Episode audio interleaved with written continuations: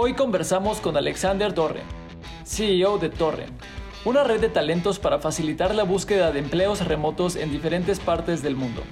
Torre ha alcanzado en los últimos tres meses más de 300.000 nuevos usuarios de todas las partes del mundo. Estás escuchando Imparables. Hola a todos, bienvenidos a este su podcast Imparables de arcángeles.com, la plataforma donde todos pueden invertir. Nos acompaña el día de hoy Alexander Torrenegra, una figura muy, muy importante del emprendimiento en Colombia, en Estados Unidos, prácticamente ya en todo el mundo. ¿Cómo estás, Alexander?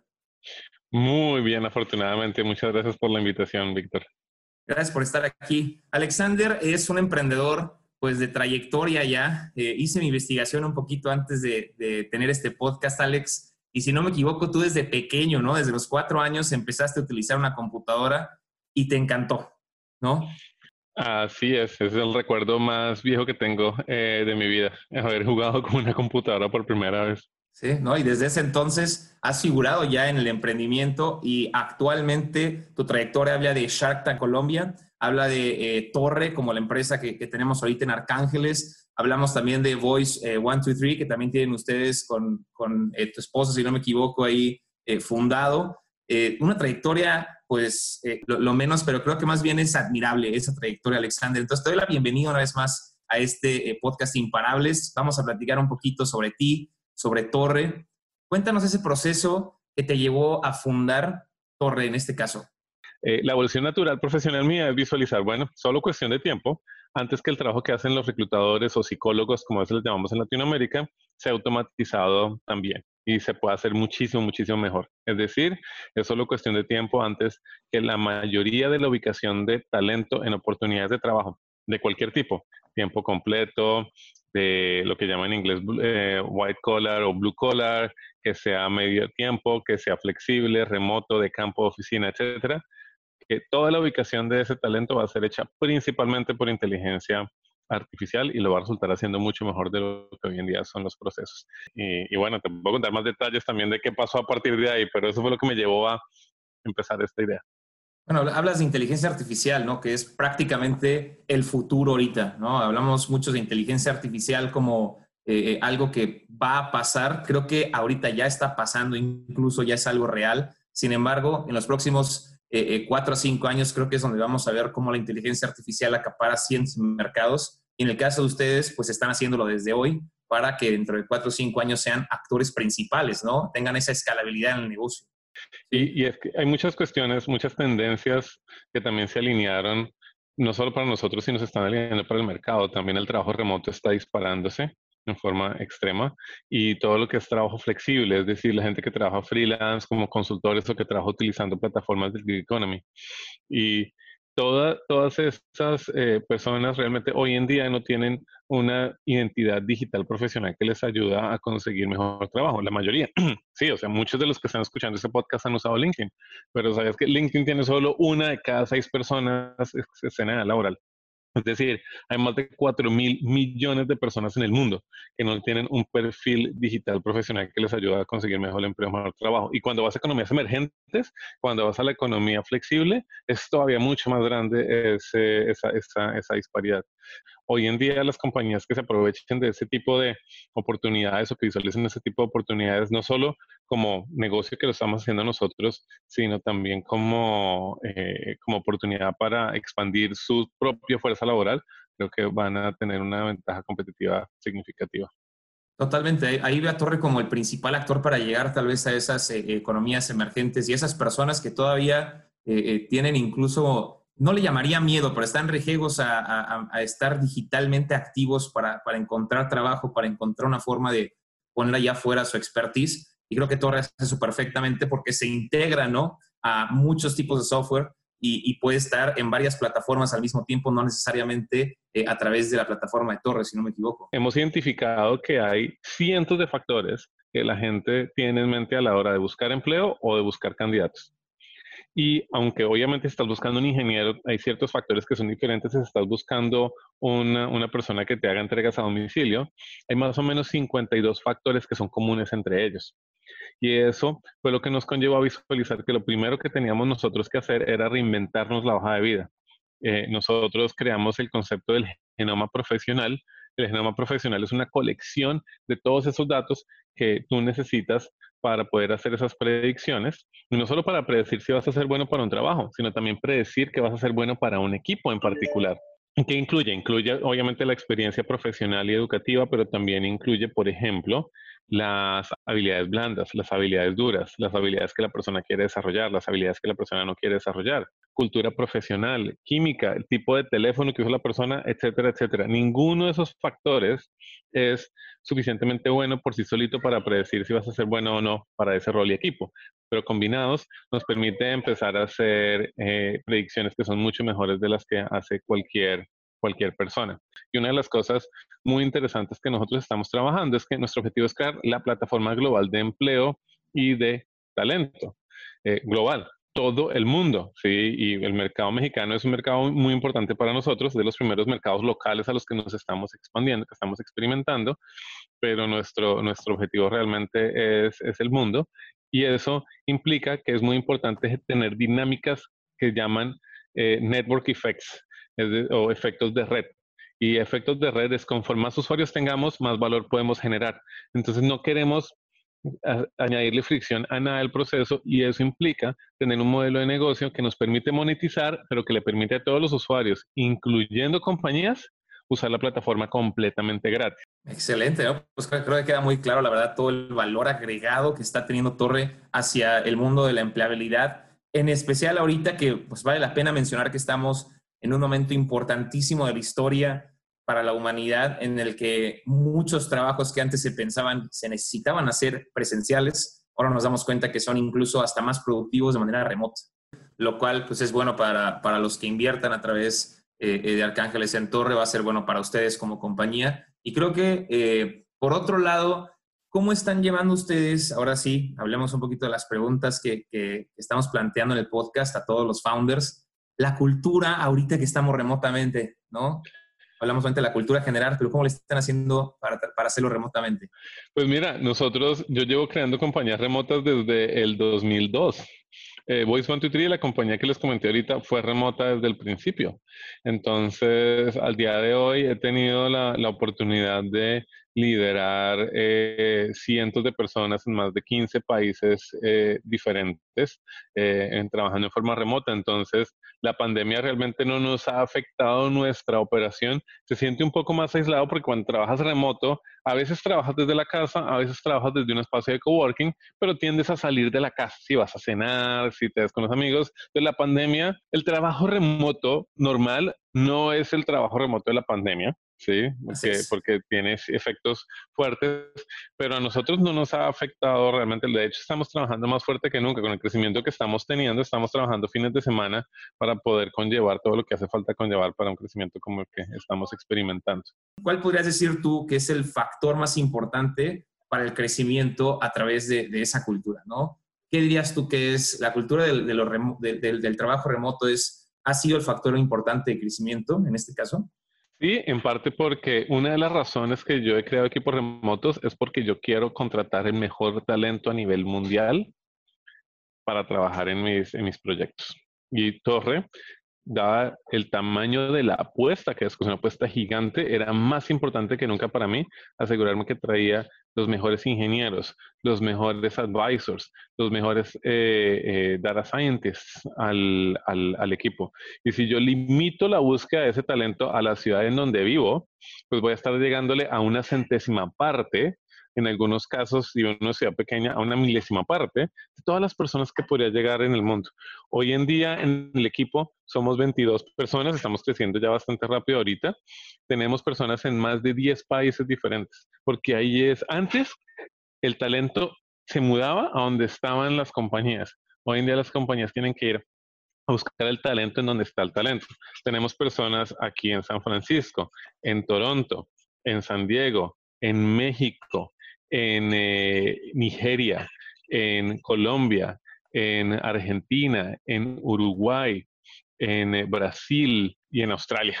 Sí, ha impactado muchísimo porque si no, no hubiéramos podido hacer lo que hemos logrado. Y, creo que eh, Torre es, si, si lo puedo poner en palabras para que toda nuestra audiencia la entienda muy fácilmente, es el futuro del trabajo, ¿no? El trabajo, el trabajo tradicional conlleva que tú tengas que poner la vida laboral en un lado y la vida profesional en el otro. De hecho, mucha gente lo habla del, del, del, balance de vida y trabajo, el work-life balance. Entiendo por qué, después de la revolución industrial, cuando una persona que tenía que trabajar 60 horas por semana, 12 horas al día en una fábrica, potencialmente detestaba la idea del trabajo. No era vida, ¿sí? Era supervivencia. Pero hoy en día el asunto para muchos puede ser diferente y se trata más de integrar la vida y el trabajo, work-life integration.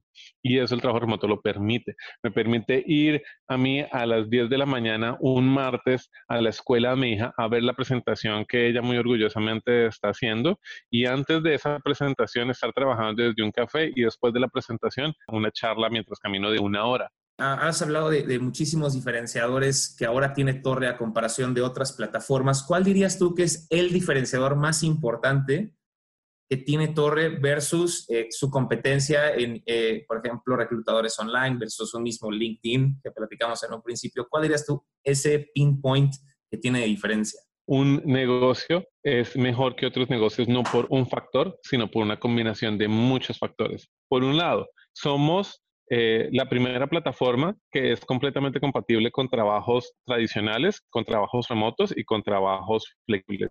Por otro lado, no solo empatamos candidatos con oportunidades de empleo, empatamos candidatos con equipos. Tenemos sistemas de grafo tipo PageRank, los, los, técnicos que me estén escuchando acá tal vez lo entenderán, sistemas reputacionales de grafos basados en los mismos algoritmos que Google, que Google utiliza para, para eso. Somos los únicos que estamos usando eso también. Filtros automatizados que permiten rankear candidatos y predecir qué candidatos van a ser los mejores para cualquier tipo de empleo. No usamos hojas de vida, usamos el genoma profesional que te comenté previamente. Tenemos una experiencia tipo Tinder para hacer match de empleos y también match de candidatos y personas con las que te gustaría hacer networking. Tenemos el concepto de signal, que es una forma como de hacerle follow, seguir a otra persona, pero cuando le haces signal es una forma de decir, hey, Víctor, ¿sabes qué? Yo consideraría trabajar algún día contigo. Que lo pueden usar candidatos, también lo pueden usar compañías. Y eso crea sistemas automatizados de referidos, si te pones a imaginar las consecuencias que eso tiene.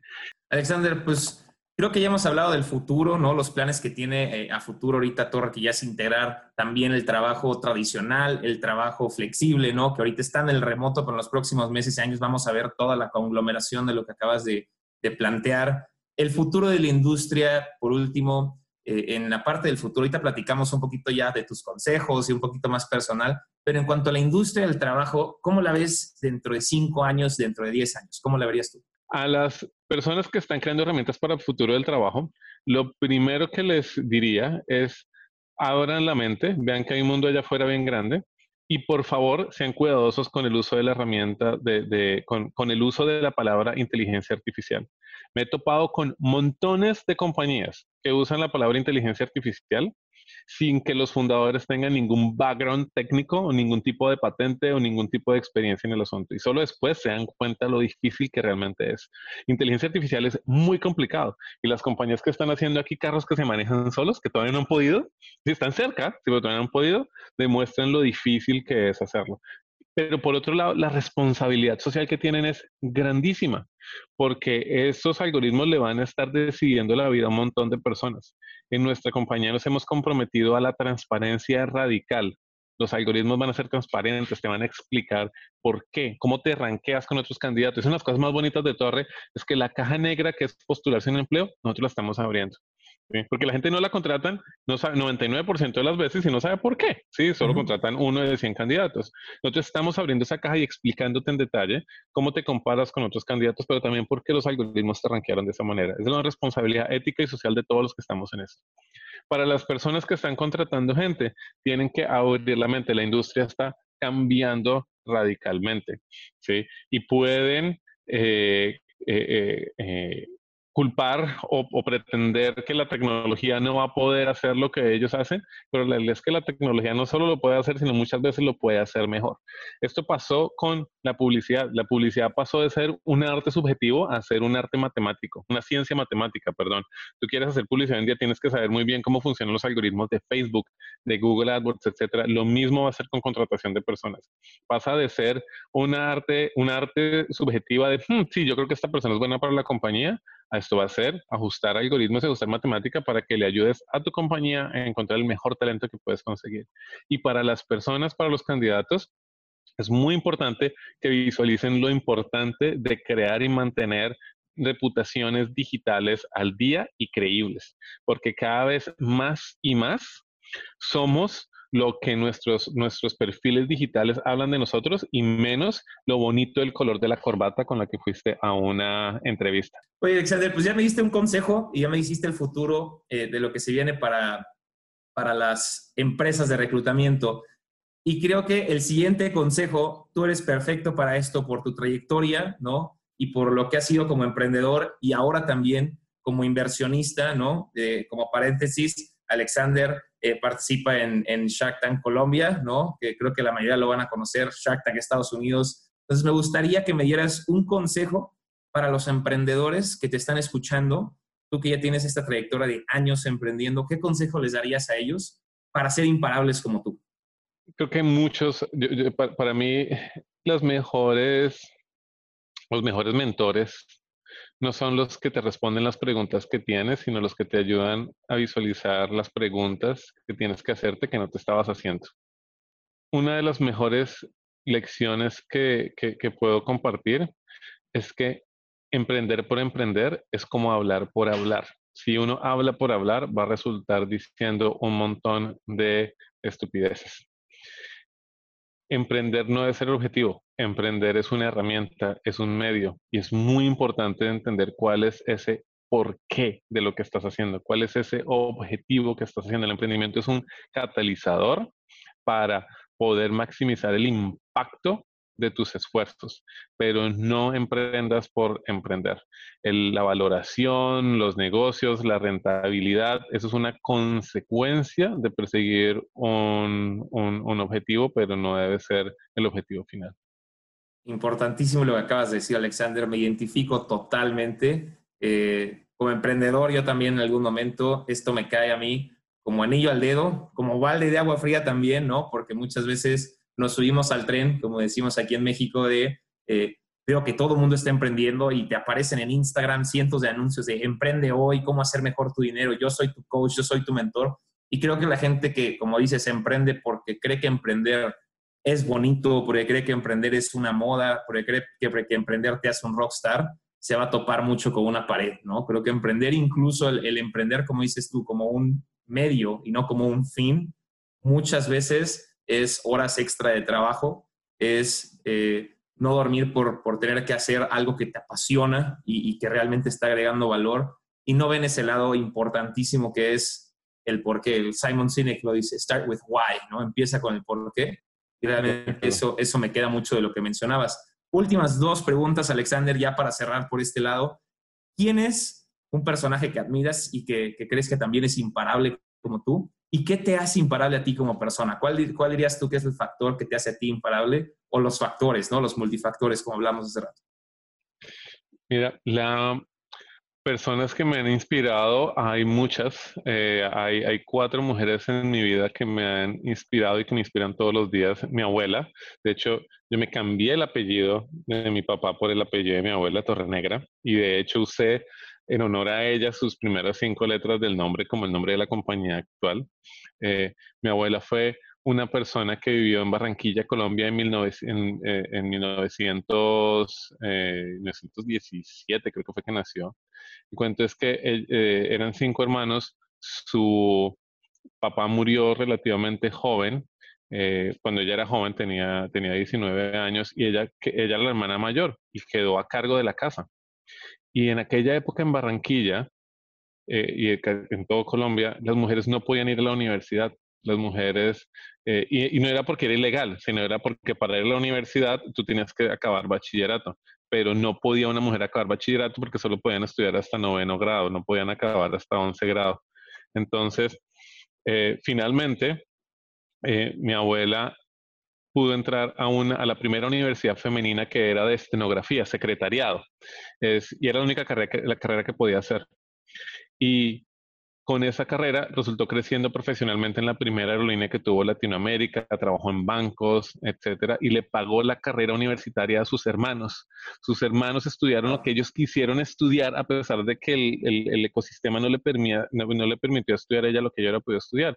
Yo no paro de imaginarme las grandísimas cantidades de cosas que yo hubiera podido hacer si la sociedad le hubiera permitido estudiar lo que yo hubiera querido estudiar eso me inspira, como ellos desde, desde pequeños visualizaban, yo voy a hacer cuestiones a escala global, yo voy a realmente intentar cambiar el mundo y dejarlo mejor de lo que, de lo que estaba. En Latinoamérica, lastimosamente, desde pequeñitos hemos aprendido a consumir, consumir, consumir, consumir y no producir, y solo nos llegan los casos de éxito. Nos llega Toyota, nos llega Chevrolet, nos llega Mercedes-Benz, como, y pensamos que es difícil y que por eso llegaron allí. Y sí, es difícil, pero también, no, también no, no, no caemos en cuenta que para que exista Toyota hubo mil compañías de carros en Japón, ¿sí? Y una fue la que salió y es la que se expande globalmente.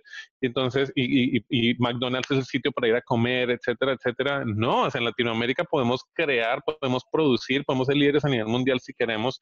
Hay muchísimo talento que se está desperdiciando porque nunca se entera de las mejores oportunidades laborales que hay para ellos y reducir esa asimetría de información a cero, si es posible. Eso es lo que me apasiona y me hace imparable. El objetivo de Torre, el compromiso que tengo con todos los inversionistas, es una promesa que por cuestiones legales no puedo poner en el papel, pero, pero se las pongo aquí en el corazón, es que sea la mejor inversión Ángel que jamás hayan hecho. ¿sí? No estoy haciendo Torre para ir a venderlo el año que viene o para ir a venderlo en cinco años, estoy haciendo Torre para que esto algún día sea una compañía pública una compañía que sea reconocida a nivel global. En el transcurso va a haber oportunidades de exit, seguro va a haber secundarios, seguro va a haber inversionistas. Yo ahorita vendí, vendí la inversión que había hecho en, en, en, en, eh, en Rappi, la vendí cuando SoftBank hizo la inversión. Entonces, como inversionistas entiendo que va a haber oportunidades, pero como negocio, esto lo estoy haciendo aquí para que algún día sea una compañía pública, no sea una compañía que sea adquirida, sino sea una compañía que resulte adquiriendo a otros. Y que en este proceso de verdad podamos ayudarle a todas las personas a encontrar trabajo que les paga mejor, trabajo que les ayuda a ser más productivos y trabajo que les ayuda a que su vida sea mucho más gratificante. Pues deseo, Alexander, que Torres sea ese renacimiento ¿no? al oscurantismo que actualmente tenemos en, el trabajo, en, el pedir trabajo, en el encontrar una chamba y para también los empleadores que, salgan de, esa época de piedra, ¿no? que, regresemos a los fundamentos y renazca como, como una industria transparente y como la industria que tú quieres que sea. Alexander, te doy las gracias una vez más. Me gustaría invitar a todos nuestros oyentes a que entren a, arcángeles.com, donde próximamente estará Torre eh, lista para inversión, ¿no? Alexander Torrenegra, su CEO, nos acompaña el día de hoy y nos acaba de dar uno de los mejores podcasts en los que yo he participado y los que he escuchado. La verdad, es un no-brainer esta inversión. ¿Ok? Los invitamos a que se unan a arcángeles.com, a que inviertan en Torre, que próximamente estará en nuestra plataforma. Nuestras redes sociales nos encuentran como arcángeles.com en Facebook, en Twitter, en LinkedIn y también en arcángeles.com, nuestra plataforma donde todos pueden invertir.